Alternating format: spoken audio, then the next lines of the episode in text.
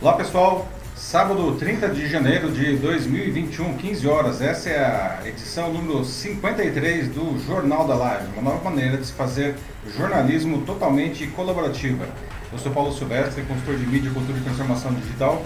Vou conduzir a conversa aqui conosco, todo mundo junto aqui, construindo a notícia. Comigo, como sempre, o Matheus. Pessoal, tudo bem? Boa tarde.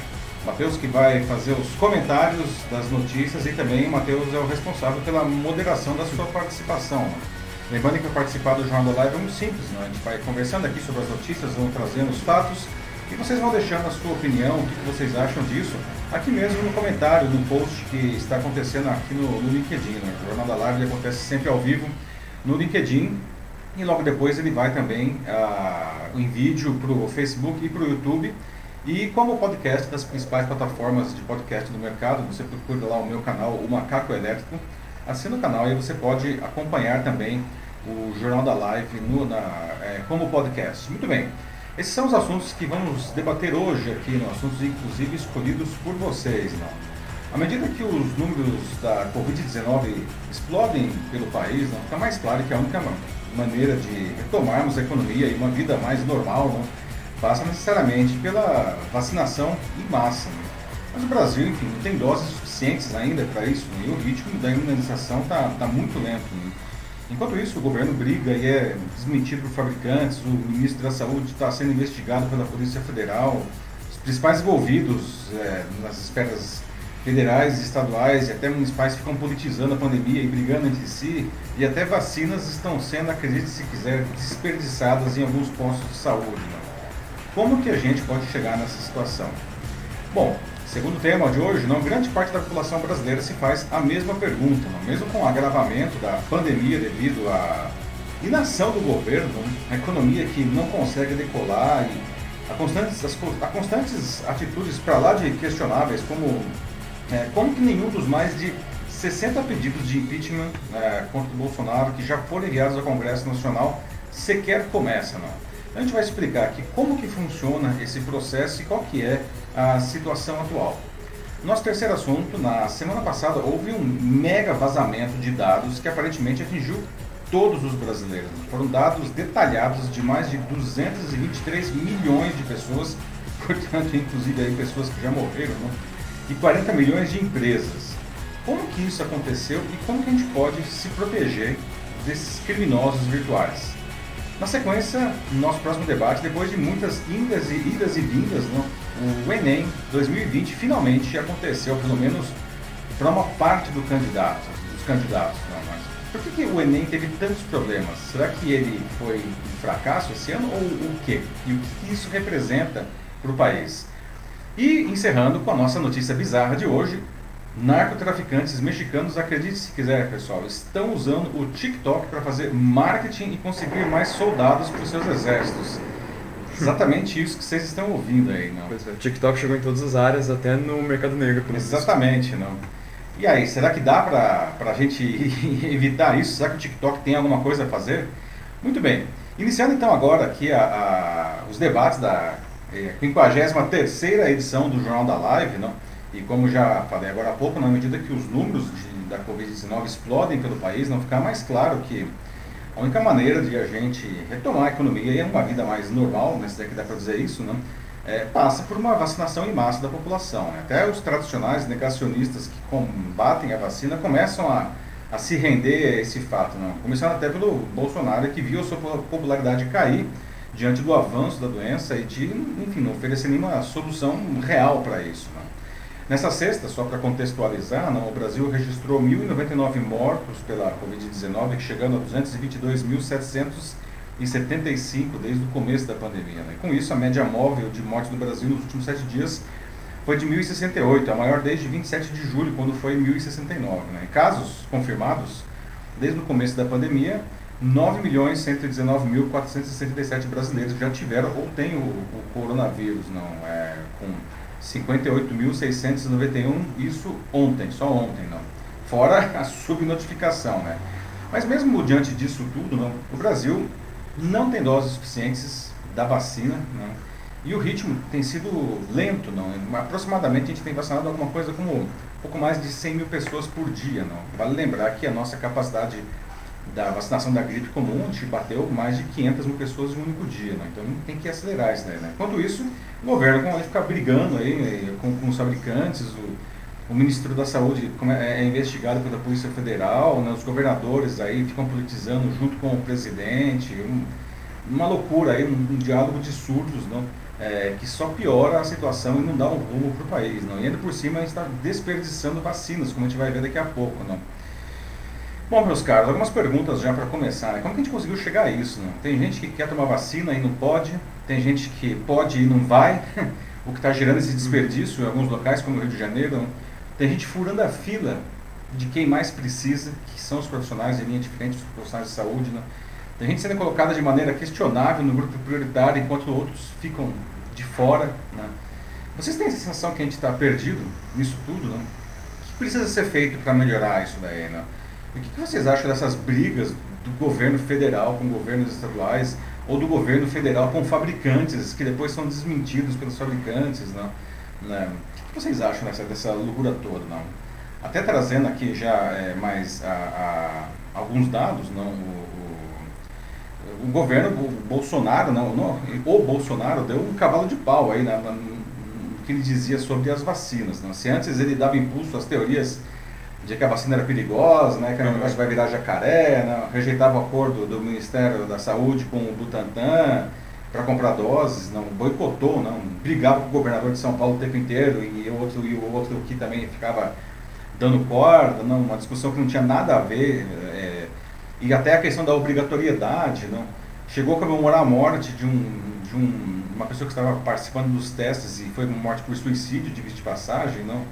É, se opôs à Índia, que queria quebrar as patentes das vacinas, não? o Brasil não apoiou isso daí, não? ficou empurrando cloroquina e outros remédios que são inóculos a, a, contra a Covid, é, enfim. É,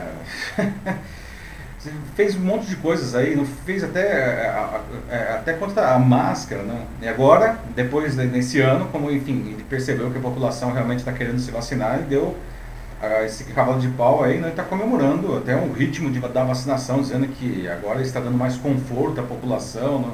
e a economia não vai, enfim, deixar de, de funcionar, não? E era exatamente isso que, né, que, enfim, os cientistas, os economistas, os jornalistas, todo mundo falava há meses, né, falava, tem que vacinar, vacina é a, última, a única coisa que, que vai resolver a situação, né? E, e, e ele negando, negando, e agora, enfim, é, é, ele chegou a dizer no dia 30 de outubro que a, que a pandemia estava acabando, né? E que a ideia do Dória de vacinar os paulistas, segundo ele, na marra, não, é, era, era um golpe político, não, enfim, um negócio terrível. Não. Vale dizer também, não, que no dia 10 de novembro, ele disse que a vacina ia causar morte, invalidez e anomalia, chamou a vacina do Butantan de vacina do Dória, só que agora a vacina do Dória é que está vacinando quase todo mundo. Né? Não defendendo o Dória, muito pelo contrário, mas o fato é esse, não. A, essa, a gente só tem alguma vacina hoje porque o Estado de São Paulo se mexeu lá atrás, né, em junho, julho, e foi atrás disso daí, desse desenvolvimento. Não. Ah, no último sábado, agora, aliás, no dia 23, no sábado, é, sábado passado, uma pasta do, da saúde divulgou, para piorar a situação, né, uma nota enorme acusando a Pfizer né, de buscar, que eles disseram que a Pfizer estava querendo fazer marketing em cima do Brasil, né, com as negociações da, da vacina da Pfizer. Né. Nesse texto, a, a, o Ministério indicou vários pontos que, na visão do governo brasileiro, né, a, é, faziam com que o governo não quisesse as vacinas da Pfizer. Né? Os obstáculos estavam aí o fato de que a Pfizer agora estava oferecendo só 2 milhões de, de doses, e aí o governo fala, nossa, isso seria muito frustrante para a população de 212 milhões. Né? Só que vale dizer não, que a, a, a mesma Pfizer, quando ela começou o desenvolvimento, ela esteve aqui no Brasil, no meio do ano passado, ofereceu 70 milhões de doses é, para o Brasil, e o Brasil simplesmente ignorou aquilo. Não? E agora o que acontece é que o Brasil perdeu literalmente o lugar na fila. Não? É, então, a, essa, essa história aí de que a, a Pfizer está querendo ganhar mercado em cima do Brasil fazendo propaganda, não? isso é uma coisa completamente sem sentido. E vale dizer que 2 milhões de doses que, que o governo tá, continua desprezando aí da Pfizer, não? É exatamente o que o governo conseguiu importar da, da, da AstraZeneca lá da Índia, 2 milhões de doses, exatamente a mesma coisa. Não? E foi lá ministro da, da saúde, ministro das relações exteriores, os caras só, só faltou ter a fanfarra, tinha até o Zé Gotinha colocando lá aqueles jatos d'água em cima do avião, maior festa para receber 2 milhões de doses. Né? A mesma coisa que o governo continua aí não, é, renegando não, da, da, é, da Pfizer. Não. E agora, não, enfim, o governo ainda tenta, diante dessa, dessa situação terrível e insustentável, agora o governo está tentando forçar a entrada da vacina Sputnik V da Rússia, da Rússia, né? Para que ela vire, já que o Coronavac é a vacina do Dória, como o próprio Bolsonaro disse, a Coronavac seria a vacina do Bolsonaro, não. A Anvi, é, Vale lembrar de que a Sputnik é a vacina mais controversa que tem no processo dela. Então, Exatamente. Porque aí é a grande preocupação. Ela ainda não passou direito aí, até hoje não foi feita a publicação do artigo científico da fase 3, não. E ironia das ironias, não, a Anvisa está resistindo fortemente à entrada da Sputnik V aqui, justamente porque não tem os estudos, não mandaram aí toda a, a, a documentação, a, a, mas o Bolsonaro está querendo forçar a fechadura para que a vacina venha de qualquer jeito aqui, mesmo sem aprovação, né, é, para que vire a tal da vacina do, do Bolsonaro. Né. E, de novo, acho que toda vacina que for boa precisa vir aqui, né? A gente precisa desesperadamente, não supostamente a, a, a, a Sputnik V, se ela viesse para cá, teria 100 milhões de doses esse ano, muito bem-vinda, mas a gente precisa saber realmente se a vacina é boa, não? A Anvisa, que o Bolsonaro sempre falava, lá, ah, só compramos vacinas se forem boas e aprovadas pela Anvisa. Bom, a Anvisa não aprovou essa vacina ainda e agora ele está querendo forçar a amizade, não? justamente por causa dessa guerra política. Não? E na guerra política é, é, é desesperador ver como que todos os outros agentes aí ficam envolvidos nessa história. Essa semana a gente teve uma situação horrorosa, não, aí de um, um blefe, né, Mati? Não sei se a gente pode falar de um, se, se era um blefe. Ou... É, é, é, o que é, esperamos que seja, né? Porque, é. bom, enfim, o Butantan, né, que vai, enfim, vai produzir, ele já entregou, ou seja, ele já vendeu, né, é, está entregando 46 milhões de doses da Coronavac para o Ministério da Saúde até abril. E aí depois ele já vai começar a produção agora né, de mais 54 milhões de doses, o que daria 100 milhões de doses nesse primeiro semestre. E o governo estava, de novo, aí, né, fazendo esse, esse corpo mole para provar e o... Uhum. Foi o, enfim, o Butantan deu uma cartada lá, né, por isso que parece que foi um blefe, não, dizendo que se vocês não comprarem, a gente vai exportar essas vacinas, que seria uma loucura, pois não, é. a gente está precisando tanto de vacina, aí o Butantan pega e exporta as vacinas porque o governo federal não comprou, não. Claramente isso foi uma, uma pressão política aí, não um blefe. E, enfim, ontem o governo federal disse que se a, assumiu que vai comprar 54 milhões de doses, não. Que, mas é um negócio horroroso isso daí, não. Enquanto isso, se já não bastasse tantos problemas para a condução da crise, não, a Polícia Federal abriu inquérito ontem contra o Pazuello, para investigar o Pazuello, a pedido da Procuradoria-Geral da República, do Augusto Aras, ah, para verificar qual que é a responsabilidade dele na crise absurda que está passando o, o é, Manaus, o Amazonas como todo, pela falta de oxigênio e outros problemas lá. Não? Ou seja, a situação é, é, é, é terrível. Né? Como estamos aí? Temos já pessoal comentando? Sim, sim, já tem umas pessoas comentando aqui. Tá, o pessoal acho que chegando ainda, mas ó, vamos lá. O Joaquim, ele já é o comentou aqui mais recente que falou, né, que os brasileiros parece que assim, do jeito que eles estão agora, né, quase, cara, como se estivessem perdidos. Pois os governantes do Brasil eles só fazem políticas contra o povo e as vacinas são a prova do descaso com a população. A outra pessoa aqui, né, é, deixa eu pegar aqui, isso, a Ana Paula Oliveira falou, né, de que, nossa, acha isso uma hipocrisia, que os políticos estão nem para o povo, né, só Deus para ter misericórdia de nós. Só Deus. E é isso mesmo, né? Assim, você vê aí, tipo, um atrás do outro, como por exemplo no caso do Bolsonaro. É uma hipocrisia atrás de hipocrisia e outra hipocrisia, né? Assim, cara, não tem é, absolutamente nada a ver. Ele só muda segundo, assim, o ritmo da música, né? Ele dança, assim, em cima do... Ele não tem o menor, é... menor pudor de, de falar o contrário do que ele tinha não, falado. Não, não, assim, descontraria né? o tempo inteiro. Justamente ele viu agora a popularidade uhum. caindo, né? como o Joaquim colocou e a Ana colocou, não é terrível ver os governantes aí, não, o Bolsonaro, enfim, pelo governo federal. O Dória também não foi O Dória não, exatamente. Uhum. O Dória aqui também, não, que está a despeito aí, enfim, da, da do, do acerto de ter trazido essa vacina aí, né, quando precisou, e agora graças a isso a gente tem alguma vacina hoje, mas ele fica, ele continua usando isso daí para espetar né, o adversário dele. Aí, no, no, final das contas, o que acontece é que o Bolsonaro e o Dória querem ser presidente em 2022. Sim, né? o Dória já fez assim todo esse marketing dele, né? Não é que ele já, acho que apareceu uma vez, assim, uma... É, esses dias agora mesmo, tipo, ele tava, apareceu, apareceu uma camiseta escrita, assim, uma coisa como, tipo, a vacina não lembro o que, assim, mas enfim, tipo, é um marketing também, sabe, super é. exagerado, assim, cara, ele claramente, assim, o jeito que ele faz, quase que ele tinha tudo com brincadeira, sabe?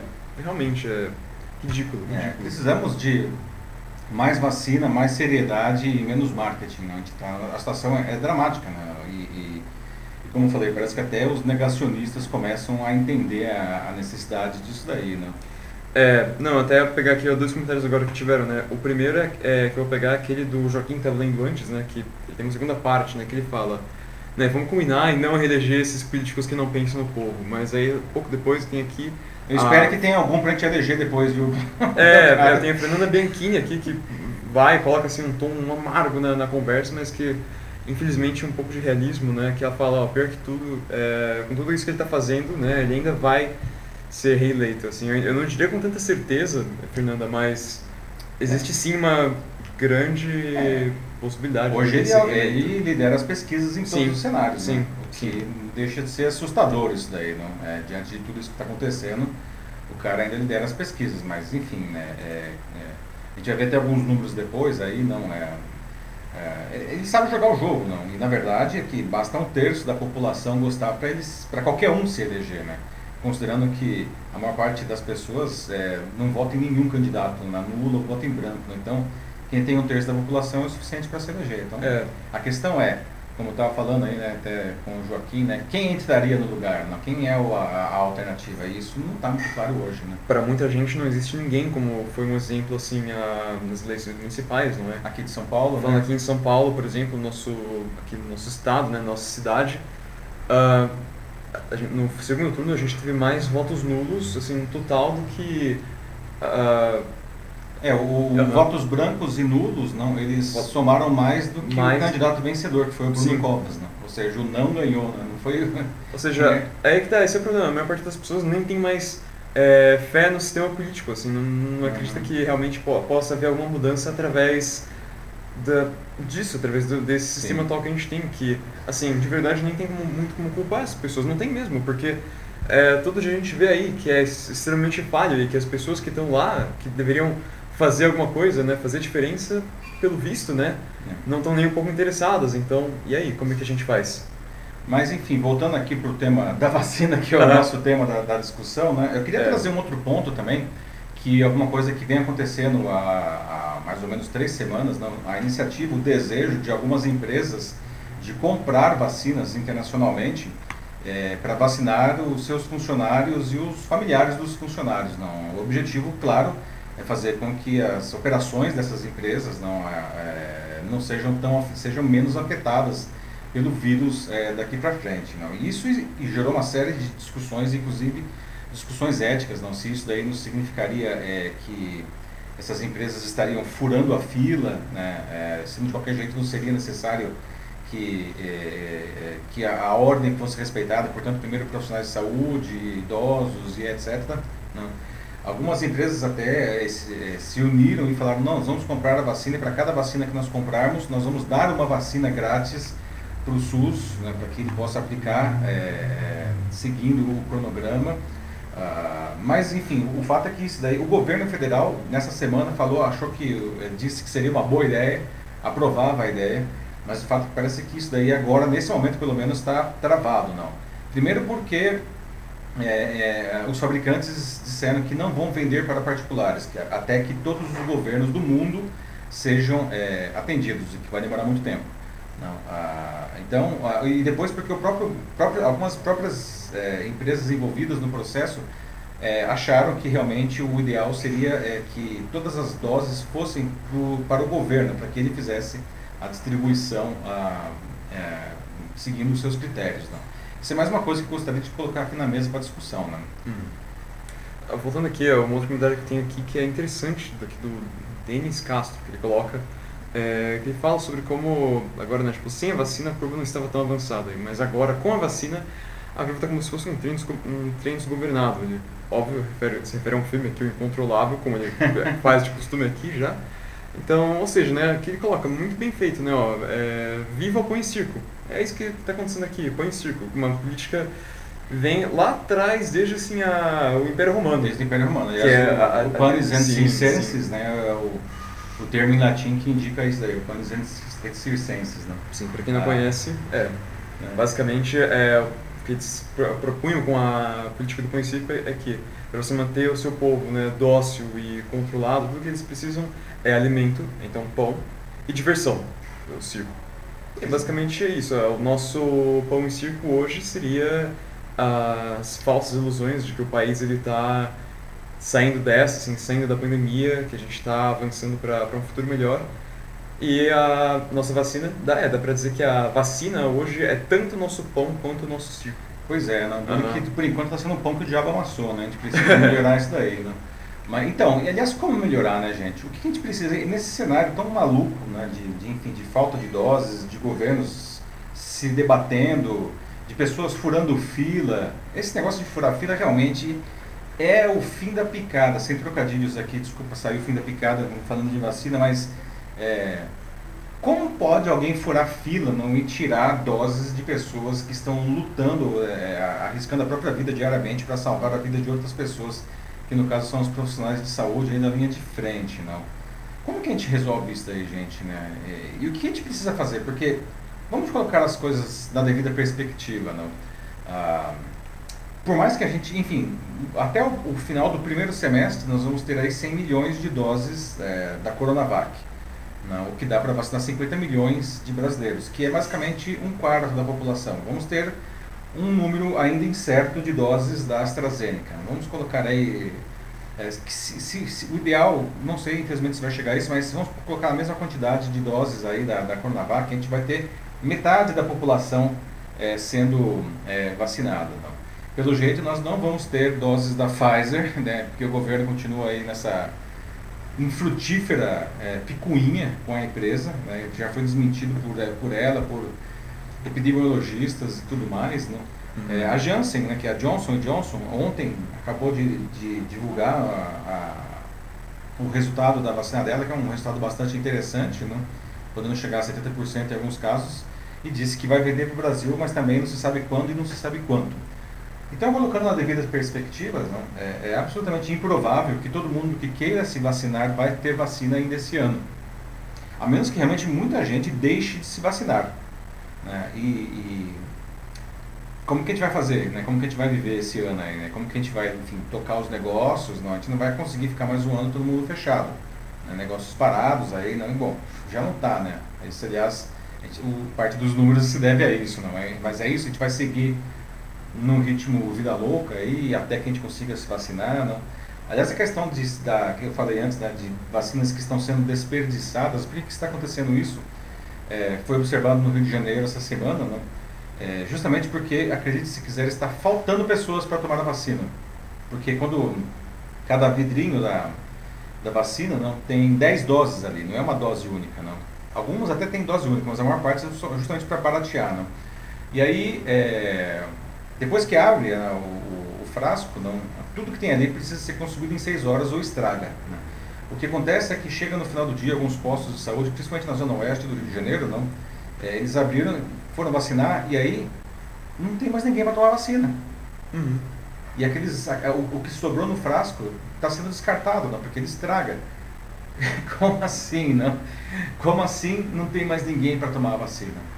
O governo até, o governador lá, o secretário de saúde, na verdade, até, no Rio de Janeiro até falou, se for o caso, chegou o fim do dia, vai estragar, vacina profissionais de saúde que não são na linha de frente, vacina outras pessoas, vacina qualquer um, entendeu? Tipo, quem, quem aparecer, assim. Quem aparecer, uhum. não, é, mas assim, é, é, é, o ponto é, como assim as pessoas, é, como assim não tem gente para tomar vacina? É, o problema deveria ser o contrário, né? Porque não tem vacina para todo mundo, não, mas lá no caso não tem gente para tomar vacina que existe. Então, como que é isso? O Eimar Ferreira, ele coloca aqui, vocês estão querendo mesmo os Petralhas, os Dorianas e não vem nada. Vacinas, quando elas entraram no STF, sofreu toda uma, uma banalização geral e a conta ficou com ônus e não bônus.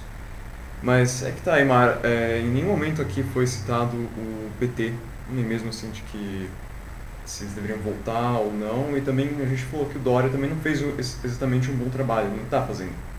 Então, não é bem aí o que você está pensando, assim, acho que não é o que as pessoas aqui nos comentários estão dizendo também, pelo menos não vi ninguém até agora dizendo isso, então, Imara, assim, não é esse tipo de discussão aqui que a gente está tendo.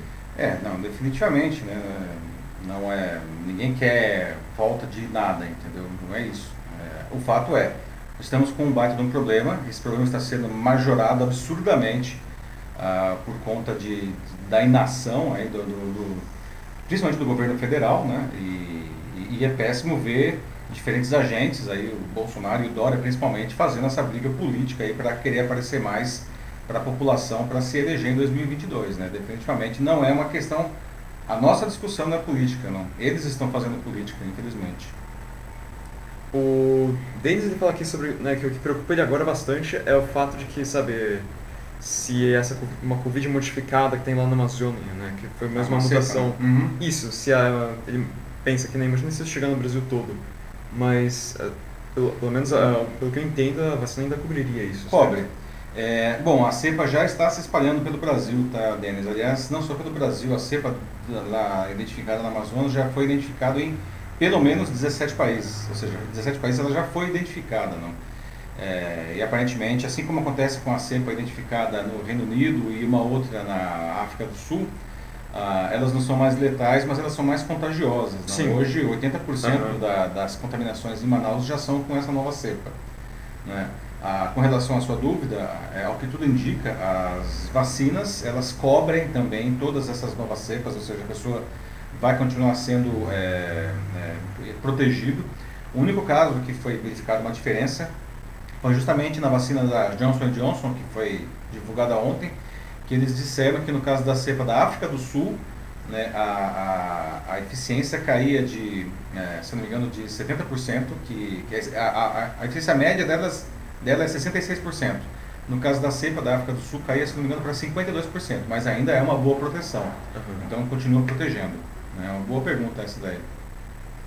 Sim, ah, agora tem um comentário aqui do Fernando Pereira Gomes, que ele diz assim, né, é, que precisamos ter a logística e o planejamento necessários para a vacina. E infelizmente falta planejamento e agora com alta procura é difícil precisar é, pensar, né, quando todos serão protegidos e com, com imunizante. Realmente é o que a gente está vendo, mas é engraçado, né, sobre essa questão da alta procura, né, porque como você falou lá no Rio, né, parece que a procura não é tão alta assim, aí é que tá o grande mistério, eu acho. Pois é, não. E nos Estados Unidos também, acho que teve, a, aconteceu a mesma coisa, né, em alguns estados. Teve alguns casos nos Estados Unidos também de, de a mesma coisa, né, ou seja, é, chegava no, no final do dia, lá ou nas últimas horas, e tinha doses, é, frascos abertos e ninguém aparecia para tomar a vacina.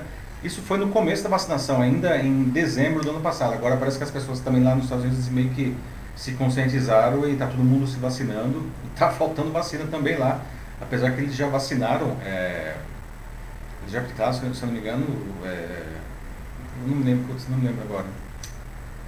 Enfim, mas eles já estão já bem avançados lá na, é, com relação à vacina. Não? É, mas também tinha, no começo da vacinação, estava sobrando doses, não? e aí os, os responsáveis estavam pegando as pessoas na rua, sendo tipo, e aí quer tomar vacina? Vem tomar vacina. Pessoas que uhum. a princípio não deveriam tomar, mas enfim, para que a vacina não se estragasse, essas pessoas foram brindadas né, com a vacina.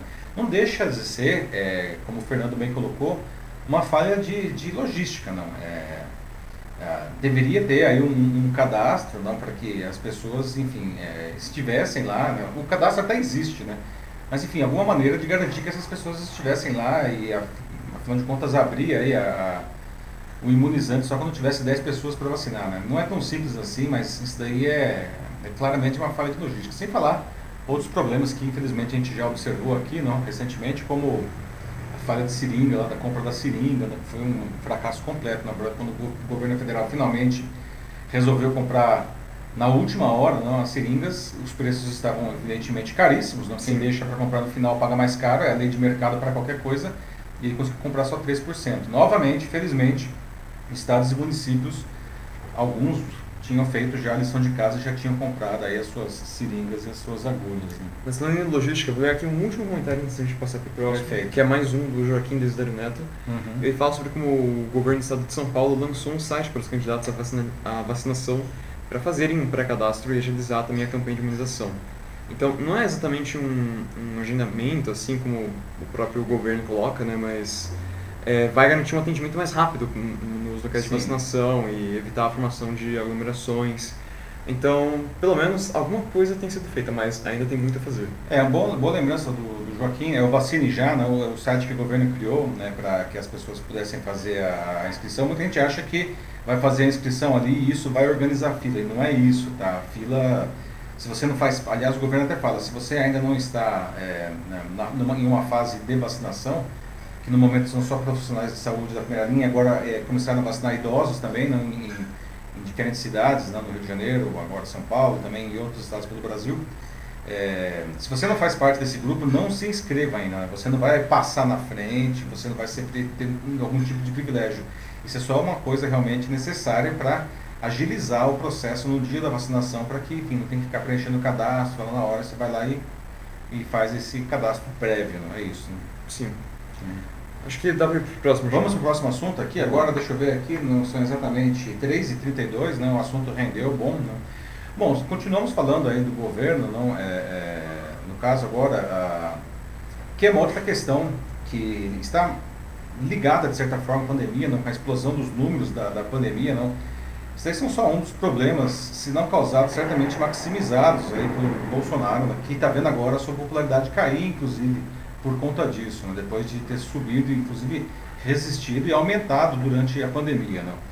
Ah, bom, a explosão do, do- do- dos números, né? Ah, junto com isso, não, que já é gravíssimo, a gente vê a economia que não consegue decolar não, depois da pancada aí da pandemia, mas enfim, ela não consegue ir adiante, já estava mal antes, ficou pior depois. Não?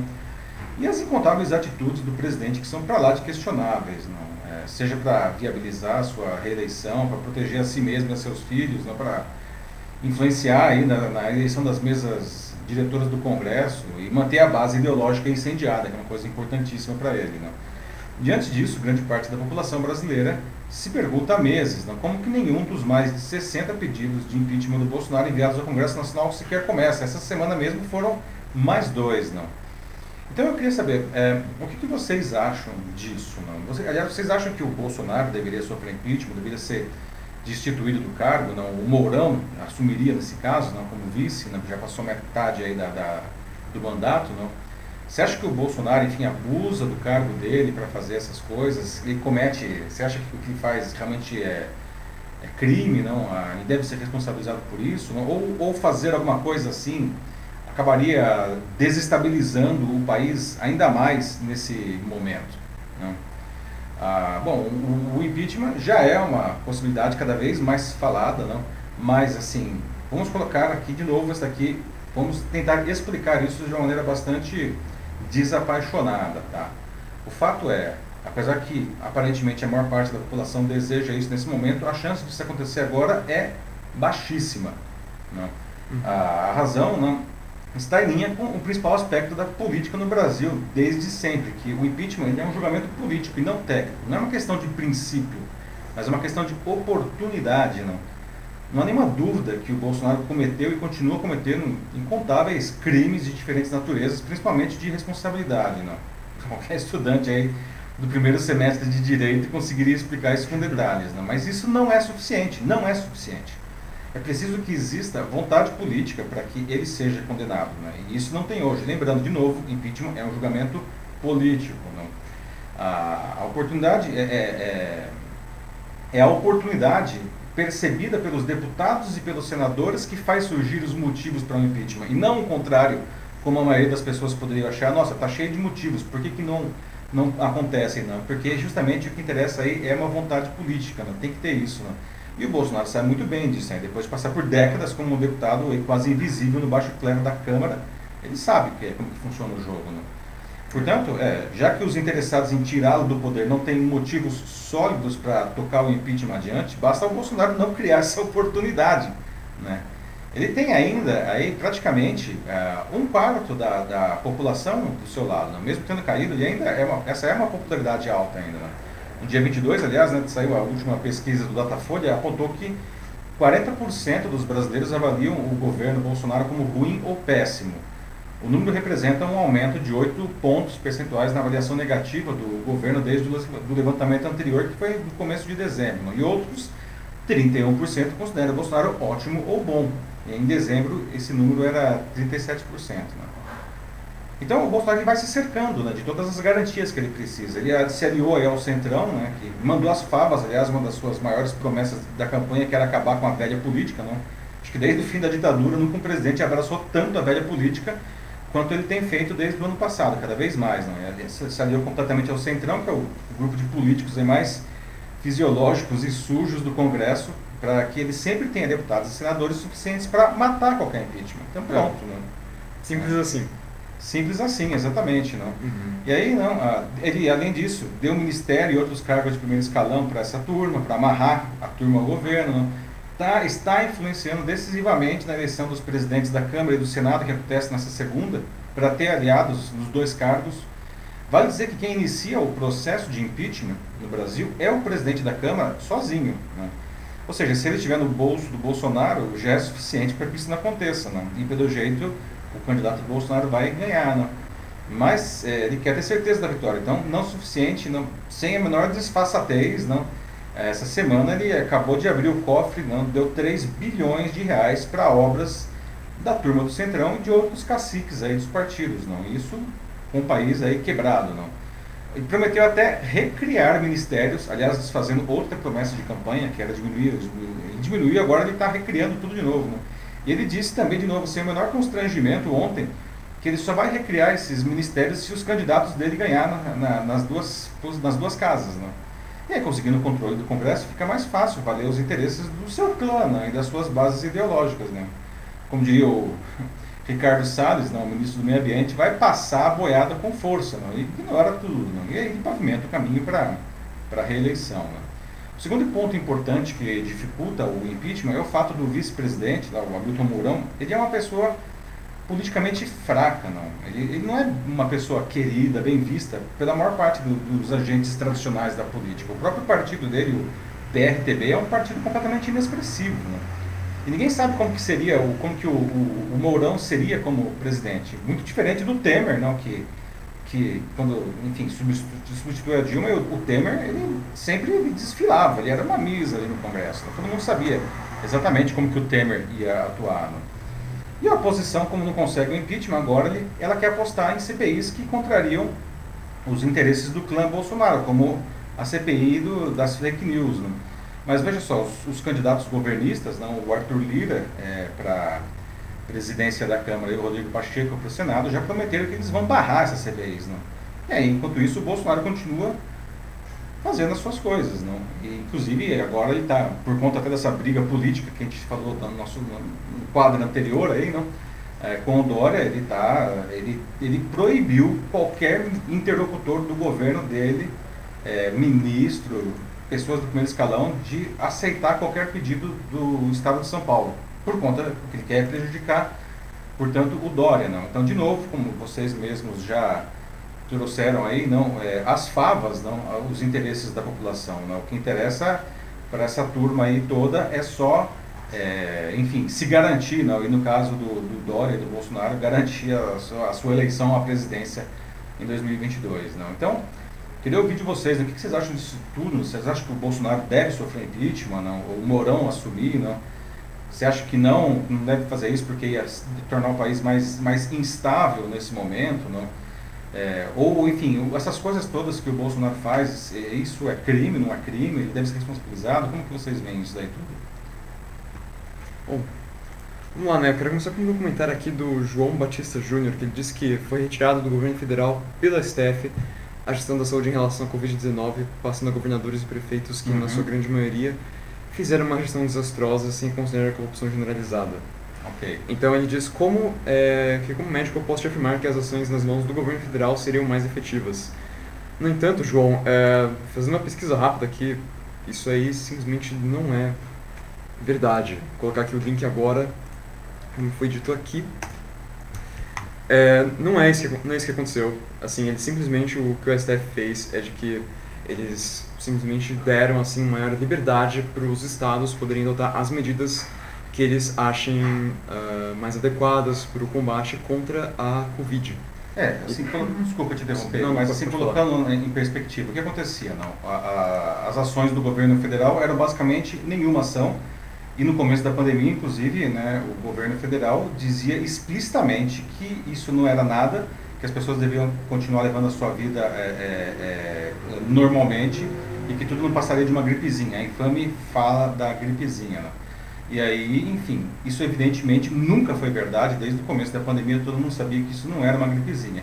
Então, o, o, o que o STF fez foi permitir que o, os estados e os municípios criassem ações mais restritivas para garantir, enfim, para evitar o colapso do seu sistema de saúde. Não é verdade que o STF tirou qualquer poder do, do governo federal. Aliás, o governo federal ele tinha a obrigação constitucional de continuar fazendo a, ações para garantir a vida da população. E o fato é que o governo federal nunca fez isso. Nunca fez isso. Não. E aí, qual que era a desculpa? Ah, o STF tirou esse poder de mim. Não é verdade, o STF nunca fez isso. O próprio STF cansou de dizer que ele nunca fez isso, explicou, desenhou. Então, isso, infelizmente, não é verdade. Tá? E a situação só não é muito mais dramática é, porque justamente os estados e os municípios tomaram essas ações restritivas quando foi necessário. Né? Outro comentário aqui do, que tem é do Clodoaldo Maina. Ele diz que sem falar que o Bolsonaro pegou um país todo quebrado depois que passou por lá o PT e fez a limpa no país. Que o PT, no caso, lembrando fez o maior desvio de dinheiro que já sofreu um, um país na história. Primeiro que a gente não pode generalizar assim, você está dizendo que foi o maior desvio de que qualquer país tenha feito em toda a história. Sabe? Primeiro, sem verificar se esse dado é real. E segundo, que o Bolsonaro mesmo, esse ano mesmo, recentemente, ele disse de que o país está quebrado e ele não tem o que fazer. Simplesmente não tem, é. ele não tem o que fazer. O próprio presidente da República disse isso. É só tá. ver a nossa economia, como ela está, a atuação do governo desde o início em relação à Covid-19 e como ele está atuando agora também, como ele está se contrariando. Então, vamos lá. Novamente, vamos tentar colocar aqui o, é, as coisas de uma maneira desapaixonada. Sim, PT fez um desastre econômico, Exato. meteu as quatro patas aí na, na nos cofres aí na, do governo, e, enfim, de estatais, mais notoriamente a Petrobras, ah, aparelhou a máquina toda, é, indesculpável, inaceitável, e o PT ele está pagando o, o, preço disso aí, né? O PT praticamente virou um partido sem a menor chance de ganhar qualquer coisa. Haja visto aqui em São Paulo que tradicionalmente ele ia para o segundo turno, não? nessa eleição o candidato do PT foi, enfim, completamente inexpressivo. Tá? Fato, ninguém discute isso daí, horrível o que foi feito. Ah, Bolsonaro assumiu com o país desse jeito, mas após dois anos de, de mandato, e ok, vamos colocar de novo, tentar colocar isso de maneira desapaixonada. Ah, o primeiro, o segundo ano, aí teve o caso da pandemia em 10 meses, né, de março até dezembro. Mas a, antes da pandemia, o governo teve 14 meses para fazer alguma coisa. Né? E ele fez basicamente nada. A única coisa que foi feito aí de realmente relevante para o país foi a reforma da Previdência, que na verdade foi alguma coisa capitaneada pelo Congresso Nacional, na figura do Rodrigo Maia. Foi ele que, que fez a, a reforma da Previdência, que era uma coisa necessária. Né? E o governo, como de costume, já virou padrão desse governo, ele vai lá e ele usurpa não, o que uma outra pessoa fez e coloca o nome dele. Não? Assim como foi até com o auxílio emergencial, que o governo federal queria 200 reais, né? o Congresso falou que tinha que ser 500 reais, aí parece jogo de truco. Né? O governo falou, então vai ser 600 reais. Né? Mas ele queria 200, né? por três meses, né? acabou ficando esse, esse, esse aumento aí. Então, é, eu acho que, de novo, tá? É, nós não estamos discutindo aí é, essa, essa questão de, ah, mas com o PT era pior. Eu acho que o PT foi péssimo mesmo e eu acho que o que ele fez, como disse, é, é inaceitável. Uhum. Mas a gente não pode ficar se escorando isso, nisso daí para garantir é, uma carta branca para que o governo faça o que bem entender, certo? Acho que a gente precisa colocar isso em perspectiva. Como o Denis coloca aqui, a verdade é que somos pobres em políticos e eu concordo com ele. Nada ajuda a população, é apenas voltados para os interesses próprios, sabe? É muito essa, essa sensação que a gente tem aqui. Uhum. Que parece que não tem nada, assim, ou ninguém de qualquer partido. Qualquer partido, seja lá qual for a ideologia, não importa. A maioria parece que não presta, então a esperança só que eu tenho, né, que eu espero que aconteça aqui, tomara que aconteça, é que seja lá quem for, assim, que apareça alguém melhor aí em 2022. Não sei quem. É, vamos ver, né? De fato, não, ah, um dos grandes flagelos aqui do nosso país é, é, é, a ausência de bons políticos atualmente, né? Parece que, que são peças raríssimas, não?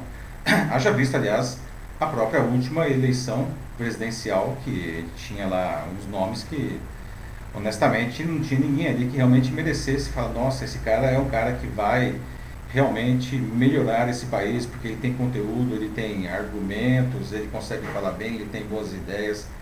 Não existia esse candidato aí no, na última eleição. Vamos ver o que acontece em 2022, né? Nós temos aí uma oposição completamente desorganizada, desestruturada, pulverizada, né? E nesse cenário, é, o que acontece é que se o Bolsonaro chegar lá, ele realmente vai se reeleger, porque ele tem aí ainda 30% da população que o apoia, e como eu falei, 30% é o suficiente para eleger qualquer candidato. Né? Tudo bem, ainda temos aí dois anos, uma campanha eleitoral onde tudo pode mudar, mas hoje sequer existe um nome para para é. assumir isso daí. Né? A pessoa fala, ah, mas e, talvez agora o Lula aí, né, o pessoal é, vai, vai, vai conseguir é, não, Lula não tem chance. É, ser liberado aí pelo STF, eu acho pouco provável, mas mesmo que o Lula fosse é, para candidato na próxima eleição, acho absolutamente improvável que ele ganhe. Eu acho que ele não iria, talvez, nem para o segundo turno, apesar de todo o magnetismo que ele, que ele exerce sobre grande parte da população, mas o fato é que a, a mancha que se ficou na, digamos, marca do PT é terrível. Não? Eles realmente fizeram coisas que é, acabaram com a sua própria reputação de uma maneira indelével.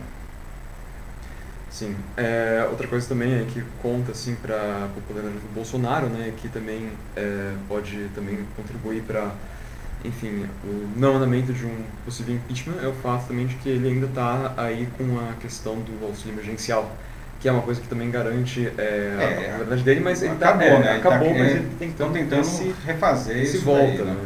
É, isso deve de, derrubar ainda mais a, a popularidade dele. Né? Vale lembrar que durante a pandemia uhum. a popularidade dele foi foi bombada não, foi um anabolizante aí no, com um auxílio emergencial e que acabou agora em dezembro. Sim. Vamos para o outro tema? Temos mais algum comentário aí, Márcio? É isso. Não? Então tá. Vamos lá, pessoal. No nosso próximo debate, né, um acontecimento que vem passando despercebido da maioria da população pode causar grandes danos a pessoas e empresas. Não? Um recente vazamento de CPFs e outras informações que pode ter atingido todos os residentes no Brasil. Não? 223 milhões de pessoas e também 40 milhões de, de empresas né, tiveram seus dados roubados. Não? E, e, as empresas e as pessoas, enfim, é, esses dados já estão aí disponíveis para serem comprados na Deep Web, é, na Dark Web. Não?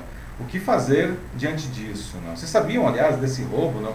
E a questão aí da, da a, do, do do roubo de dados é uma coisa cada vez mais comum e cada vez mais perigoso. Né? Hoje os bandidos eles não assaltam mais banco, é né? muito mais, muito mais negócio para eles é, roubarem dados. Não? Então eu queria saber, não, eu vou falar um pouco agora do que aconteceu aqui, mas já deixar algumas perguntas para vocês. Não? Vocês sabiam desses roubos? Não? Ah, o que, que vocês fazem para proteger as suas, as suas informações digitais, as suas informações que estão aí na rede? Não? Você já foi vítima, aliás, ou conhece alguém que foi vítima de, de algum golpe ah, virtual? A, a, base de dados que, que, pode ser comprada hoje na Dark Web conta com mais de 223 milhões de CPFs, como eu falei, não? e mais um monte de informações, até coisas como biometria é, facial, tá tudo ali. Não? E dados também detalhados de 40 milhões de empresas. Não? Essa compilação aparentemente foi de agosto de 2019. Não? Provavelmente é o maior vazamento de informações da história do Brasil e um dos maiores do mundo. Né? Ninguém sabe ainda de onde veio. Né? Há, há, uma suspeita de que a base que foi roubada foi da Serasa Experian. A empresa nega e ela argumenta que, inclusive, existem informações nessa base que não são informações da, da Serasa ou estão diferentes da base da Serasa, mas enfim, é, agora estão tá sendo feitas essas investigações para descobrir de onde que teve esse, esse vazamento. Né? Ah, o governo federal está aí meio que é, começando a tatear não? a Agência Nacional de Proteção de Dados, que foi criada com a, a Lei Geral de Proteção de Dados, na né, LGPD, em agosto do ano passado, que foi sancionada, não? ela também entrou na jogada. Aliás, não seria uma ótima maneira de, de seria um grande teste para a LGPD é, descobrir aí e, e, e, impor sanções sobre a empresa que, que, que, que, enfim, teve os dados roubados, né? Porque segundo a LGPD, o fato de você ter sido roubado, você ter sido, digamos assim, vítima, né? que os seus dados foram roubados por uma empresa, não? É, não é isenta da responsabilidade, ou seja, se ela guarda dados das pessoas, ela tem que garantir que esses dados não sejam roubados, segundo a LGPD. É, mas, a, como a lei ela foi, é, a, ela foi a, sancionada só em agosto, não, é, ainda não se pode cobrar multas, segundo a LGPD. As multas são milionárias, mas ainda não dá para cobrar multa. Então, a questão é saber o que fazer com isso. Né? a riqueza de dados é tão grande, não, porque enfim, os especialistas já baixaram, já observaram essa, essa base de dados. Aliás, você consegue até baixar parte dessa base de dados de graça na internet, nem precisa ser na Deep Web aí, não. É, é, é, os especialistas eles acham que dá até para ter roubo de identidades, não, porque tem, como eu é. falei, até dados como biometria, não, ou seja, o cara ele vai se fazer passar por você digitalmente para fazer transações financeiras, até, sei lá, abrir uma empresa, comprar carro, então fazer miséria com essa informação aí, não? E os nossos dados estão voando, aparentemente todo mundo foi pego, não? E aí a gente fica com as mãos atadas, né? O que a gente vai fazer aí para se proteger diante disso daí, não? Então, é, o que os especialistas é, falam, não, que nos próximos dias, nas próximas semanas aí, não, é, e sempre, né? Mas enfim, principalmente nesse primeiro momento, fica de olho aí para verificar se não acontece alguma é, alguma transação esquisita na, na sua é. conta corrente, cartão de crédito, né? Você quer falar alguma coisa? Né? Não, só cuidado que tipo, se aparecer por acaso uma compra de jatinho, coisas é, assim. Então, pois você ficar esperto com isso. Pois é, não. Uhum. Se bem que se, nossa, coitado, se o cara invadir minha conta e quiser comprar o jatinho, ele não vai conseguir. é, não, porque até já, já perguntaram aqui mesmo isso, essa, já fizeram essa pergunta, né? Como Qual que é a pergunta? A, Dina, a Dinauria Chefins fez essa pergunta, como que a gente fica sabendo que o CPF, os nossos dados foram roubados, né? E a verdade né, é que você não tem como ter uh, essa absoluta certeza. Você tem que, infelizmente, ver e esperar. Eu sei que é tenso, mas é isso, é esperar, ver se acontece alguma coisa estranha, como os especialistas falaram, e aí, se acontecer, você tem que acho que entrar em contato com o seu banco. É, na verdade o que os especialistas dizem é se você identifica alguma coisa, não, você precisa ah, tomar duas ações imediatas. Primeiro, é, entrar em contato com o banco e tentar bloquear e reverter isso daí. Não. Segundo, você precisa fazer um boletim de ocorrência na polícia, é. É, que é um documento, inclusive, para sua proteção. Né? É, isso vai ser necessário eventualmente no próprio processo de reverter é, o que aconteceu. Tá? Mas é, como não dá para a gente ficar o tempo inteiro, enfim, de olho no, no extrato bancário, não, pelo menos algumas coisas relativamente simples que já existem, não, como é, quando acho que todos os bancos oferecem esse serviço já, não, você pode pedir para que toda vez que for feita uma compra na sua conta corrente ou no seu cartão de crédito, você receber um aviso por SMS ou pelo aplicativo do seu banco, né? Isso é alguma coisa que pelo menos se é, é, vai ajudar você perceber rapidamente o problema e tomar as ações até para, por exemplo, bloquear né, novas compras aí, que, que, eventualmente sejam feitas. Né? Então, coisas simples como essa. Né? E, e como isso permite também, inclusive, o roubo de identidade, outro cuidado bastante simples que a gente pode e deve fazer, né?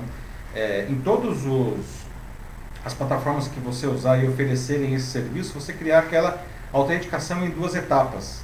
Né? Isso dá para fazer com o WhatsApp, isso dá para fazer com o Facebook, isso dá para fazer com o LinkedIn, isso dá para fazer em vários bancos, ou seja, não basta ter simplesmente a senha, é preciso uma, é preciso uma outra etapa adicional, como por exemplo uma confirmação pelo seu celular, uma leitura de bio, uma biometria de digital, enfim, existem várias maneiras de fazer essas, essas verificações em duas etapas. Isso é essencial porque a quantidade de golpes, só para vocês terem uma ideia, 2020 é, houve um aumento de 400% nos golpes virtuais em relação a 2019, ou seja, no espaço de um ano. Como eu falei, os, os, delinquentes, eles não querem mais assaltar banco. Né? Assaltar banco, sei lá, numa agência física, você, o cara pode levar um tiro e morrer, né? É muito mais fácil você, é, é muito mais fácil, muito mais seguro, não? você convencer as pessoas a darem os seus dados e aí você fazer um estrago digital. Né? Uhum. Pois é, pois é. Mais perguntas aí? É, não, só a Suza Machado aqui dando um desabafo mesmo, né? Ela diz, né? Nossa, se a gente não tivesse que se preocupar com a Covid, né? E ainda por cima agora a gente tem que lidar com esse vazamento, né? O que, o que a gente vai fazer agora, né? Fora colocar... Tipo, tem que colocar senhas novas e ficar atualizando sempre, né? E aí?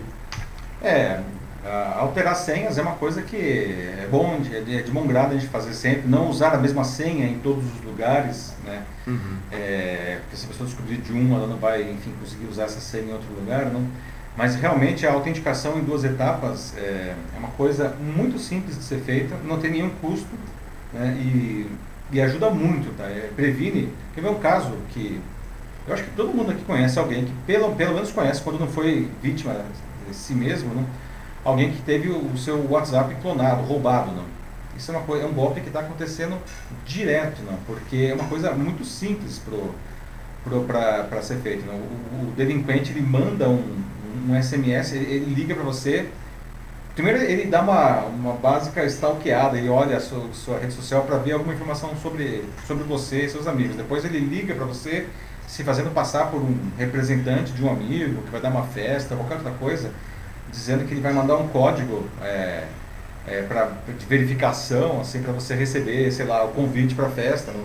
E esse código, na verdade, é um código é, que permite que essa pessoa não, é, sequestre o seu WhatsApp. Você que é o dono do WhatsApp vai perder o controle dele. Não? E, e aí esse delinquente costuma mandar. Normalmente o golpe mais comum é os caras depois se personalizarem a vítima e pedir dinheiro para os seus amigos, para os seus familiares no WhatsApp. Né? Mas a, a, verificação em duas etapas, por exemplo, é alguma coisa que já, já evita isso daí. Mesmo que você caia na lábia do bandido aí e passe para ele o tal do código de segurança né, que é enviado por SMS, ele não vai conseguir roubar a, a, sua, a sua identidade, não. Que é um negócio que dá um puta transtorno, né? Imagina, hoje a gente faz WhatsApp, hoje a gente faz tudo por ele, né? A nossa principal ferramenta de comunicação. O cara rouba isso daí, olha, não só porque ele está pedindo dinheiro para os seus amigos, mas você perde o, o, seu principal canal de contato com as pessoas. Né? Muito ruim. Uhum. Pois é, não, aqui a Natasha Costa está citando aqui um caso dela. Ela diz aqui, ó. Golpe não, não sofri porque não deu continuidade, mas ela recebeu é, uma mensagem pedindo assim para pagar uma dívida é, por um valor menor. E para meter ainda mais medo nisso, assim, atenção na história, eles tinham o CPF dela e também o número de telefone. Ainda falaram de que assim eles tinham isso porque o CPF, né, os dados são marcados em um suposto cartório. Uhum. E a saber, né, ela coloca de que esse cartório era só para pessoas jurídicas. E isso foi há um mês atrás. Olha só, Natasha, não. É, pois é. Gente, é, os dados nossos, não tudo bem, essa, essa base aí é, foi roubada aí, tinha dados super detalhados, mas coisas como CPF, telefone, isso você acha no Google, é ridículo, né? Tem, uhum. Esses nossos dados estão voando por aí, não, de uma maneira aberta, não. Então a gente tem que tomar muito cuidado com essas ameaças, não vem alguém falar, nossa, eu tenho seu CPF, seu telefone. Falo, oh, você, sério mesmo, você e o Corinthians tem, né? Todo mundo tem esse, o CPF e o telefone, né?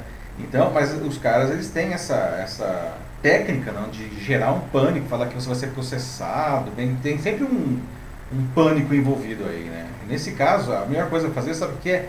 Ignora completamente o meliante. Aliás, faz o seguinte, bloqueia o número dele.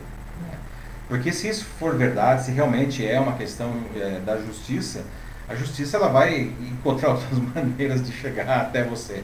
É, os golpistas, né, na primeira vez que, na primeira parede que eles batem, eles, eles vão embora, eles vão, eles vão tentar caçar um outro incauto, né? Uhum. Vão caçar um outro incauto aí.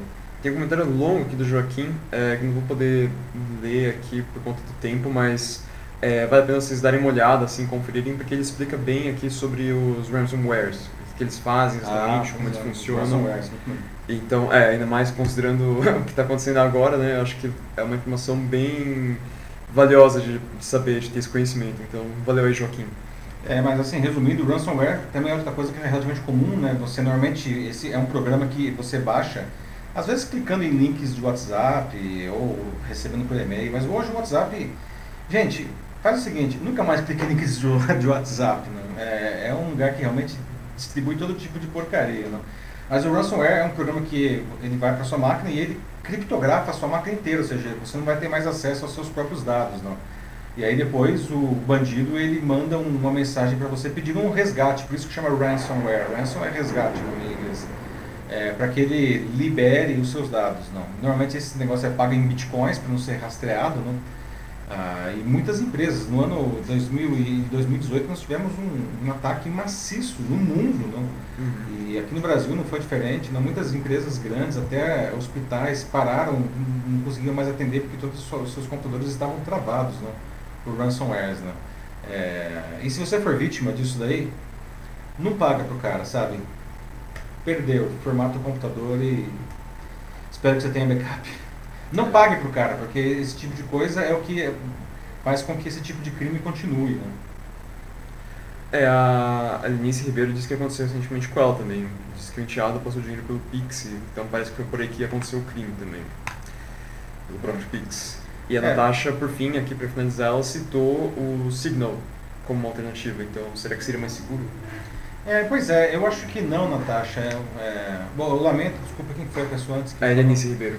É, Elise, né? Exatamente. Né? Infelizmente tem muitos casos assim mesmo, né? cada vez mais. É, e juntando a, a, o seu comentário com o da Natasha, né? na verdade, é, o problema não é o sistema, né? o problema são as pessoas. É, a gente acredita muito fácil, a gente cai muito fácil no que as pessoas é, dizem pra gente. Né? O, próprio, o próprio conceito aí das fake news está está associado a isso. A gente acredita em qualquer coisa que nós queiramos acreditar. Então, é, esses delinquentes, eles se especializaram em uma narrativa que, que é, eles sabem o que dizer, eles sabem quais palavras usar, porque inclusive eles pesquisam rapidamente a gente no Facebook mesmo, não tem um monte de dados lá. Não, então parece que aquilo lá fosse verdade, parece que fosse a pessoa mesmo. Né? Então, é, você pode estar em um sistema que o sistema em si é super seguro, mas a falha não é no sistema, a falha está no fato de que as pessoas acabam sendo enganadas e acreditam nisso daí. Né? Então, se vai ser no WhatsApp, no Signal, no Telegram, ou seja lá o que for, não, nesse caso não faria a menor diferença mesmo. Próximo, então? Vamos para o próximo assunto? Vamos lá, pessoal. Nosso próximo assunto, né? depois de muitas idas e vindas, o Enem 2020 finalmente aconteceu, pelo menos para uma parte dos candidatos. Né? Muita gente só vai fazer a prova no fim de fevereiro, não? E, e estão aí os que, é, nesse grupo, os que estavam doentes no dia, nos dias da prova agora, ou que simplesmente não conseguiram entrar. Cara, o cara ele foi fazer o vestibular lá, o Enem, e ele não conseguiu entrar. É, negócio sem precedentes aqui no Brasil. Não? O cara fazendo vestibular e não conseguiu entrar porque a sala estava lotada. Não é porque fechou o portão e chegou atrasado, a sala estava lotada. Não? É, por que, que Enem teve tantos problemas? Não? Como que esse nível de desorganização, enfim, aconteceu? Não? Vocês conhecem pessoas aí que prestaram o Enem agora? Não? É, tem casos associados a isso daí? Não? O que essas pessoas podem fazer? Não? O índice de abstenção do segundo dia chegou a 55,3%, maior que o primeiro, que foi de 51,5%. E esses dois índices foram os mais altos desde a criação do Enem em 1998. Né? Hoje o exame é a principal porta de entrada no ensino superior público no país. Ao todo, foram quase 5,7 milhões de estudantes inscritos, dos quais cerca de 3 milhões não compareceram. Até agora, o maior número de faltas havia sido registrado em 2009, com um índice de abstenção de 37,7%. Né? Na edição do Enem de 2019, portanto anterior, a abstenção foi só de 23%. Embora as autoridades né, educacionais tenham afirmado que a realização do Enem foi um sucesso, apesar das dificuldades causadas pela pandemia, a realidade não é essa. Né? As provas foram aplicadas, veja só, em 207 mil salas de aula distribuídas em 14 mil locais, que é um número insuficiente para essa prova. Né? Na realidade, as classes foram planejadas pelo INEP, que é o órgão que realiza o, o, o Enem, para ter uma capacidade de uma ocupação de 80% e não de 50% como o Ministério da Educação tinha prometido para a Justiça é, por conta da pandemia. Né? E aí o que acontecia? Às vezes o candidato chegava lá né, e estava lotada a sala. Né? Eu, eu, quando eu vi isso, eu falei, meu Deus, né?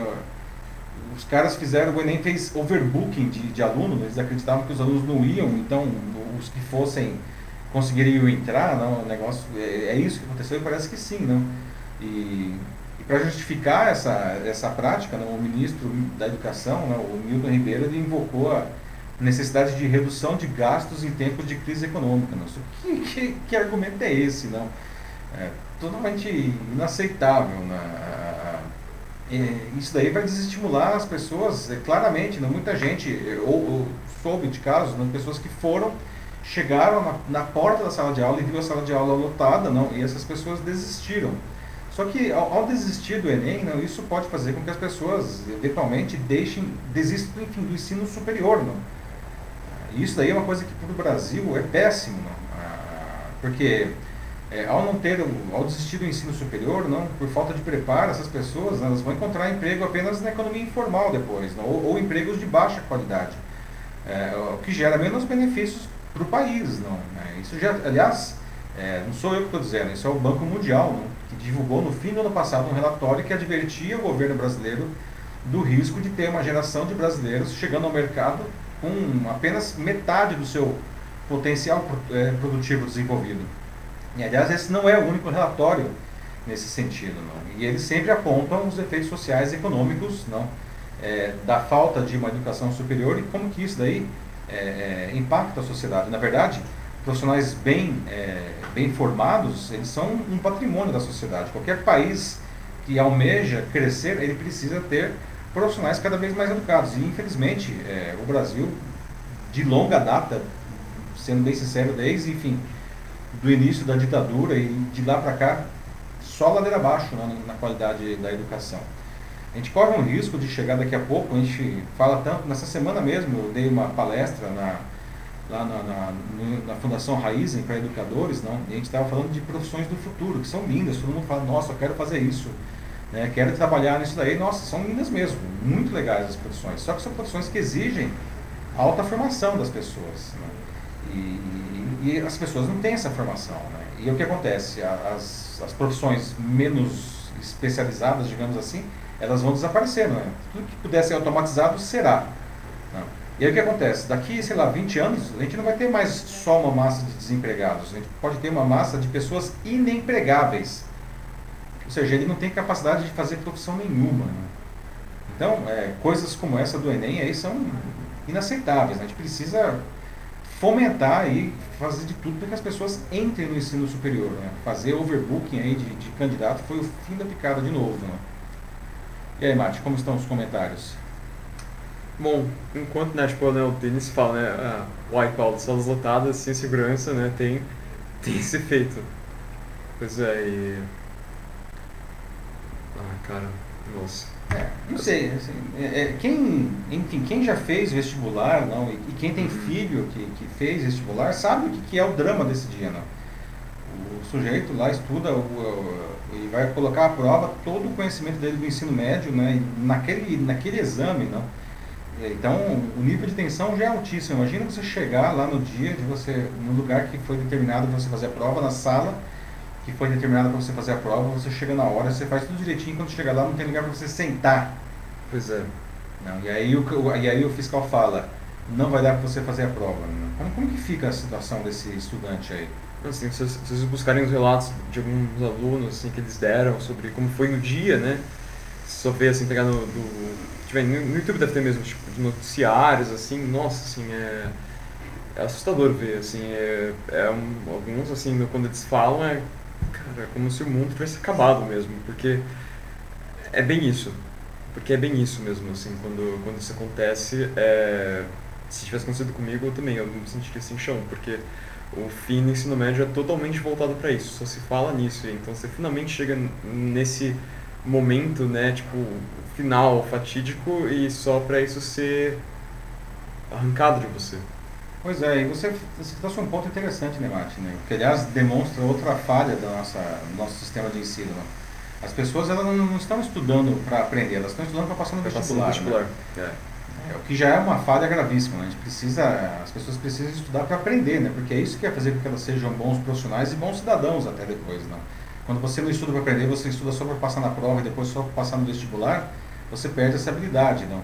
E aí você vê, ainda, imagina nesse cenário, que já é um cenário é, adverso, não? quando o cara finalmente vai fazer o vestibular, ele não pode porque a sala está lotada. Né? É algo que tira a paixão das pessoas, sabe? A paixão pelas coisas, pela, é, pela vida, assim, tipo, sabe? Pela vontade de querer fazer qualquer coisa mesmo, assim, de pensar numa contribuição para para a sociedade que seja é um problema seríssimo que tem um impacto assim muito maior do que do que parece assim realmente o cara vê nossa agora só isso aqui deu errado assim porque as coisas sempre dão errado né a escola já já é errado e Uhum. e agora o Enem que não dá certo também o cara vai crescer assim vai virar um profissional assim o cara vai pensar tipo bom assim né que Pra que estudar, né? Pra pra que que estudar, continuar sim. estudando, né? Pra que insistir aí, vou tentar fazer faculdade de novo? Pra que quê? querer fazer uma, uma diferença, assim, se as coisas nunca, nunca dão certo, sabe? É, é algo assim que afeta, assim, o- diretamente o psicológico das pessoas. Ah, com certeza, pesadamente, É. né? Algum comentário aí? Ou passamos aí pro próximo assunto? Não, acho que dá pra passar assim. Vamos pro Dá. próximo assunto então, pessoal. Nosso próximo assunto a gente está falando aí de, das pessoas sem perspectiva, não? de certa forma, o próximo assunto tem a ver com isso daí. A nossa notícia bizarra de hoje, ela é bizarra mesmo, e, mas ela não é uma notícia engraçadinha, tá? É uma notícia séria que exige é, atenção, né? Narcotraficantes mexicanos que estão entre os mais, talvez os mais violentos do mundo, estão usando o TikTok para fazer marketing, olha só e conseguir mais soldados para os seus exércitos. Não? O TikTok agora é usado por narcotraficantes para seduzir jovens a ingressar né, e, nas suas fileiras. Não? O que a pode fazer diante disso? O que o TikTok aí pode fazer diante disso? Olha só, esse daí, os traficantes mexicanos são conhecidos aí pelas suas tatuagens, não? Bom, o fato é que os vídeos aí tem filhotes de tigre, armas semiautomática, muito dinheiro, carrões, não? Ah, os próprios campos de papoula, mulheres bonitas, não? O mundo dos cartéis mexicanos definitivamente invadiu o TikTok, mas para trazer aí uma, uma suposta né, vida glamourosa é, para quem participa disso daí. Mas, bom, por trás disso, não, a, a, e da- dessas, eh, dessas, dessas dancinhas aí que estão acontecendo no, no TikTok, não, existe uma realidade que é sinistra. Não, o, o México aí é preparado para quebrar recordes de assassinatos mais uma vez esse ano, aí, o ano que passou. Não, Meu Deus. é, especialistas em crime organizado dizem que os vídeos dos cartéis do TikTok são apenas a mais recente campanha de propaganda, né, para mascarar o banho de sangue, né, é o narcomarketing, não, que estão circulando aí nas redes não, há anos, não, mas eles, eles mudaram, né. É, é, por exemplo, isso- antes eles eram muito mais violentos, agora tem essa glamorização. E essa história começou no TikTok é, em, com, em dezembro, agora um negócio recente, com um, um- um vídeo de uma perseguição é, de, uma, uma, de uma lancha não, que viralizou na, no TikTok. Muita gente achou aquele, aquele, aquela perseguição divertida e começou a, começou a dar curtida, e aí o, o algoritmo do TikTok começou a colocar aquele vídeo naquela seção For You e estava todo mundo de repente vendo o vídeo da perseguição lá dos traficantes. Né? É, e os vídeos aí, os, agora eles mostram é, muita, muito luxo, né? como se todos os traficantes vivessem isso e não só os chefões. Né? É interessante que no início realmente os vídeos eles eram, os vídeos eles eram muito violentos, assim, porque o objetivo dos traficantes antes, é, não, não só no TikTok, mas no YouTube, era, era mostrar a gente sendo decapitada, porque assim eles davam medo nos seus, nos seus rivais. Né? Mas agora não, agora eles não querem mais causar terror, agora o que eles querem é, é- é glamourizar ah, ah, o tráfico para que mais jovens não entrem aí na, na- nessa, nessa vida, porque eles precisam desses soldados, não. E o presidente mexicano, o André, eh, Andrés Manuel López Obrador, não, que falava que ele ia eh, enfrentar o crime com abraços ao invés de balas, não está conseguindo fazer basicamente nada, não. Eh, só para vocês terem uma ideia, ah, o ano passado a, a expectativa aí é, são 34 mil assassinatos pelo narcotráfico no México, né? O TikTok, evidentemente, é, ele está se posicionando aí, né? ele, ele diz que ele está buscando retirar, identificar e retirar esses vídeos, né? Para que, enfim, esse, esse processo não, não favoreça o narcotráfico. Na verdade, não, isso é uma loucura, não é, é que é um, um pouco do que nós vemos nas redes sociais. As pessoas hoje valorizam coisas estúpidas não nas redes sociais e às vezes coisas legais são colocadas de lado, não. O pessoal dá curtida hoje realmente na- nas coisas mais rasas, não. É, assim, é, tanto que assim, uma das críticas que muita gente faz pro, pro TikTok é como de todas as vezes que tem, assim, para alguns parece ser aquela que mais promove esse estilo de vida é, superficial, assim, não estou dizendo que é tudo que tem lá. Assim, tem coisas bem bacanas que o pessoal faz lá, até tem médicos e, é, e advogados que explicam sobre, sobre suas próprias profissões, né, o que falam da, da Covid-19, mas também, sim, é um lugar que tem muita, é, muita coisa não, não tão legal, assim, as pessoas costumam ver só isso, né, ver uhum. só aquilo que está no, enfim, que passa nesses vídeos curtos, né, de poucos segundos e encaram isso como uma realidade. Então, é. quando eles veem um vídeo desses traficantes, né, e eles mostrando a vida deles como se fosse um tremendo luxo, assim, né, todo glamorizado, uh, é o que muita gente vai, vai acreditar como, como real, assim, como, como verdade, unânime.